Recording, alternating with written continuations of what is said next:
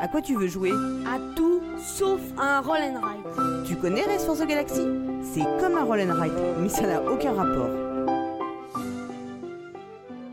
Bonjour les papas joueurs et bonjour les mamans joueuses. Je suis Paul Gara et ce mois-ci je vous propose d'envoyer vos enfants en mission de sauvetage. Et oui, nos jeunes joueuses devront affronter un volcan en éruption afin d'aider Freddy, Louis, Marie et Nessie, oui oui Nessie comme le mois dernier, à se réfugier sur des montagnes à l'abri des coulées de lave, tout en ayant en préalable mis à l'abri également les précieux œufs de nos reptiles géants. SOS Dino est un jeu coopératif de Théo Rivière et Ludovic Maublanc. édité par Yellow dans sa gamme Loki consacrée aux jeunes enfants. Illustré par Mathieu Lessen, il est disponible chez Philibert au prix de 24,90€ et est proposé pour une à quatre joueuses à partir de 7 ans.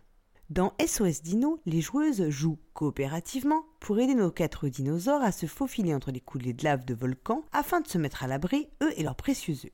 En réalité, les joueuses ne peuvent pas vraiment perdre, mais selon le nombre de dinosaures et de sauvés, elles réaliseront un score plus ou moins élevé qui indiquera leur degré de réussite. À son tour, chaque joueuse pioche une tuile dans un sac en tissu. Cette tuile devra être placée sur le plateau quadrillé en prolongeant les coulées de lave des volcans. Les quatre volcans se distinguent par la couleur des fleurs qui poussent à leurs pieds.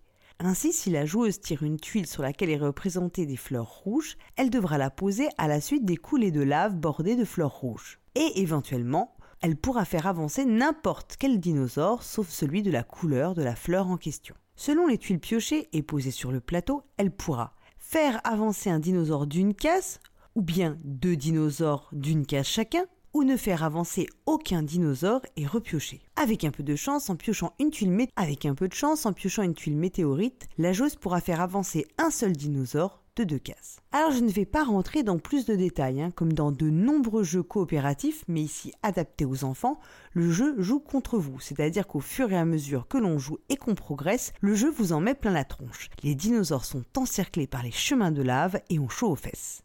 Je vais vous livrer une petite confidence. hein. J'ai joué à SOS Dino pour la première fois en festival et ma première impression n'avait pas été très positive. Les règles expliquées étaient approximatives, la mise en place carrément à côté de la plaque. J'avais alors mis ce jeu un peu de côté, mais Paul Gara Junior a eu le crush. Et nous l'avons donc redécouvert toutes les deux.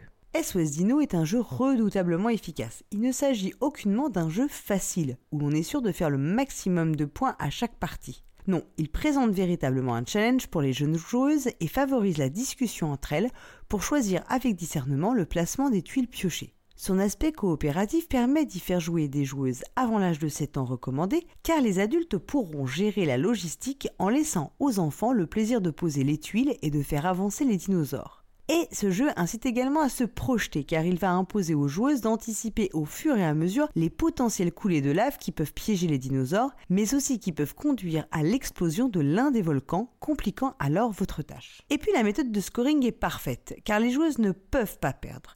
En effet, selon le nombre de dinosaures et de sauvés, vos joueuses marqueront un certain nombre de points qui indiquera leur degré de réussite. Ainsi, si les joueuses ne perdent pas, elles seront néanmoins poussées à s'améliorer. Le matériel du jeu est un bonheur pour les enfants. Les figurines des dinosaures sont vraiment superbes et les feront rêver, les inviteront à jouer même en dehors du jeu lui-même. Les tuiles sont quant à elles épaisses et de très bonne qualité. Et un grand bravo à l'idée de la boîte de jeu qui permet, grâce à une petite fenêtre en plastique transparent, de voir ce brave Freddy, excellent argument marketing.